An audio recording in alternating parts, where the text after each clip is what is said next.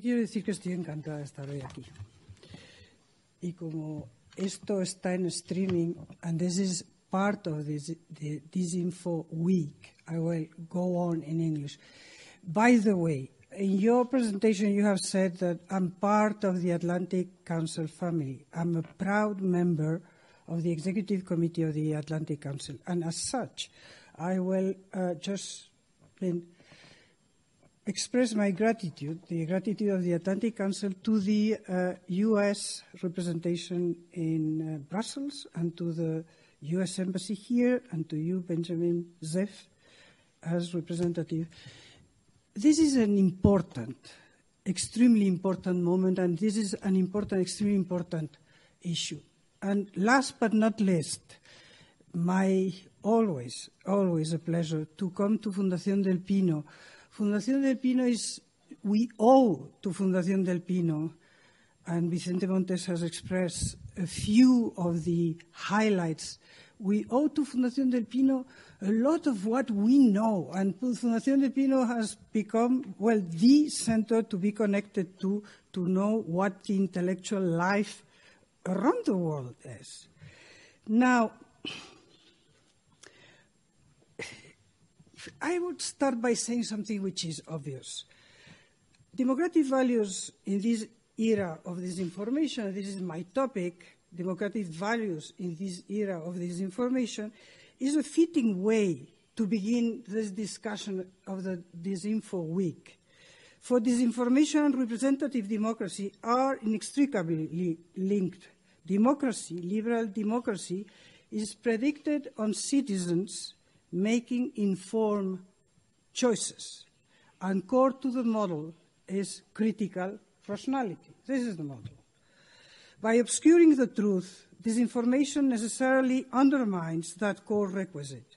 At its most basic level, it impairs the ability of democratic society to function properly by replacing facts or faith in facts with rumors and conspiracy. At its most insidious, it accentuates divisions within society, making the common approaches, vision, and narrative needed to sustain mass democratic societies exceedingly difficult. In other words, disinformation represents an existential threat to liberal democracy. It is a threat that eats our society from within. And it is a threat that must be responded to.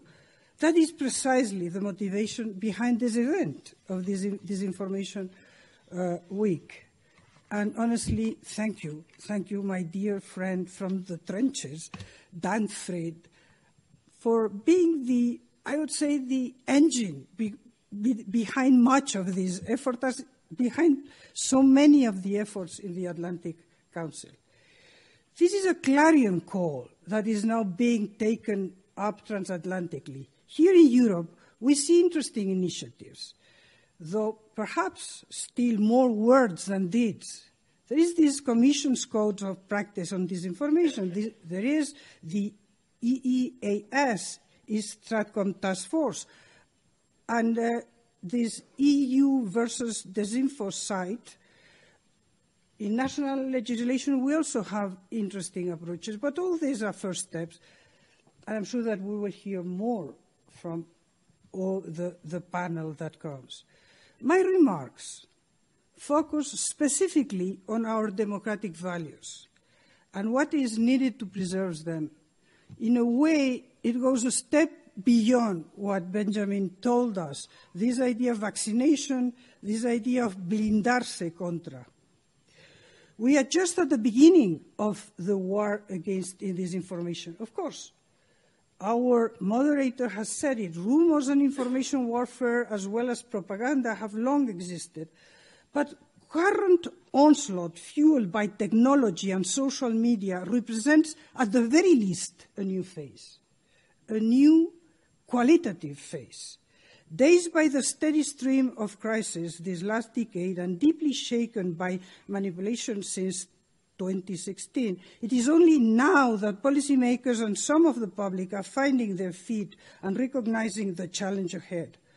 Organizations such as Atlantic Council, such as Institute for Statecraft, Nicolas, are vital early actors, and NATO has been and will continue to be crucial given the natural linkage between disinformation and security. But we must be clear about the battle we face and how to address it. Disinformation is a cause of democratic deterioration, but it is also a symptom of a much deeper disease afflicting liberal democratic society. And responding to information warfare from Russia or for profit progenitors of fake news in Macedonia is necessary but insufficient to address the challenge we face. I see here, and you will please excuse the facile uh, analogy, a cautionary parallel with the war on drugs. This is a trap that we must avoid. When confronted by an ominous danger, the knee jerk, the first reaction is always action, short term, immediate, visible action. interdiction and unmasking of conspirators, eradication of sources provide ample targets and they can be summarized in action plans, tallied in reports, and given budget lines. This is not to denigrate supply side, supply side policies. They are needed, but unless demand is also addressed, much like the war on drugs, we are in for a very, very long, maybe interminable war. The problem is that addressing demand is a much harder nut to crack. It certainly involves education, as we have heard. And the recent moves in many, and uh, Benjamin Ziff has enunciated, just to bring one example of a country that lately doesn't give us so many good examples, is Italy, where there is, where, where there is a, a, uh, the introduction of media literacy in curricula. And this is an interesting step. There are others. But we have to do more. We must address the idea of responsibility more deeply. This entails reconfiguring the citizen state relationship. The key danger here is fragmentation, the debasement of citizenship. Today, the relationship between government and governed increasingly resembles that of a service provider, provider versus a consumer. As governance has gotten increasingly complex and technical, the citizen has been left behind. Even as government intrudes more and more in our lives, it creates a passive, weak connection between citizen and state. It reduces a sense of responsibility and denies, denies agency. A disempowered population is fertile ground for those peddling disinformation. And as societal connections weaken or disappear, it is easy to fall into alternative realities, all of which is, of course, propelled by technology. This is this echo chambers that we know so much about. In Europe, we have to add a loss of narrative to that. With the end of the Cold War, and more recently with the end of the impulse for enlargement, Europe, the European project, ever more heavily rested on prosperity as a leg- legitimating basis. In the years post crisis, this too has gone. The prosperity as legitimacy doesn't any longer work as the uh, narrative. Combined with the insecurity of an aging and shrinking population, there is a distinct sense of being adrift at sea in a global environment in which we feel lost and no longer in control. It is a witch's brew. None of this is any great epiphany, but it needs to be emphasized at the beginning of this discussion that we look at the threats coming from outside, because even as we push forward responding to supply, we must be cognizant that we face a much greater challenge in healing the causes of demand within our society. The cancer of division and disunity has metastasized. Putting on sunscreen is no longer enough.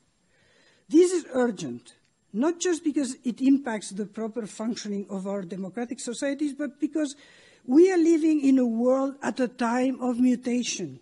we are reaching the end of 200 years period in which the ideas of the Enlightenment and the importance of the individual have been ascendant.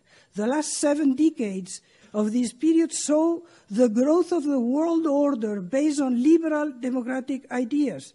Today, both liberal democracy and the ideals of the Enlightenment are in retreat. The authoritarian and or illiberal democracies uh, model are more deeply uh, a societal perspective that privileges the collective above the individual. And they present a profound challenge to the liberal ideas that have defined our worldview. If we, and here I'm speaking for the US and Europe, along with our core partners, if we are to meet this challenge, we simply have to get our business, our affairs in order. We must create resilience with, within our societies. And I'm finishing.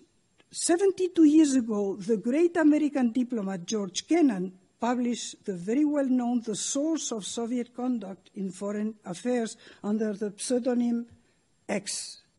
The X article is, of course, remembered for establishing the intellectual foundations for that grandest of grand strategies, containment. Let's remember is, however, how this article finishes.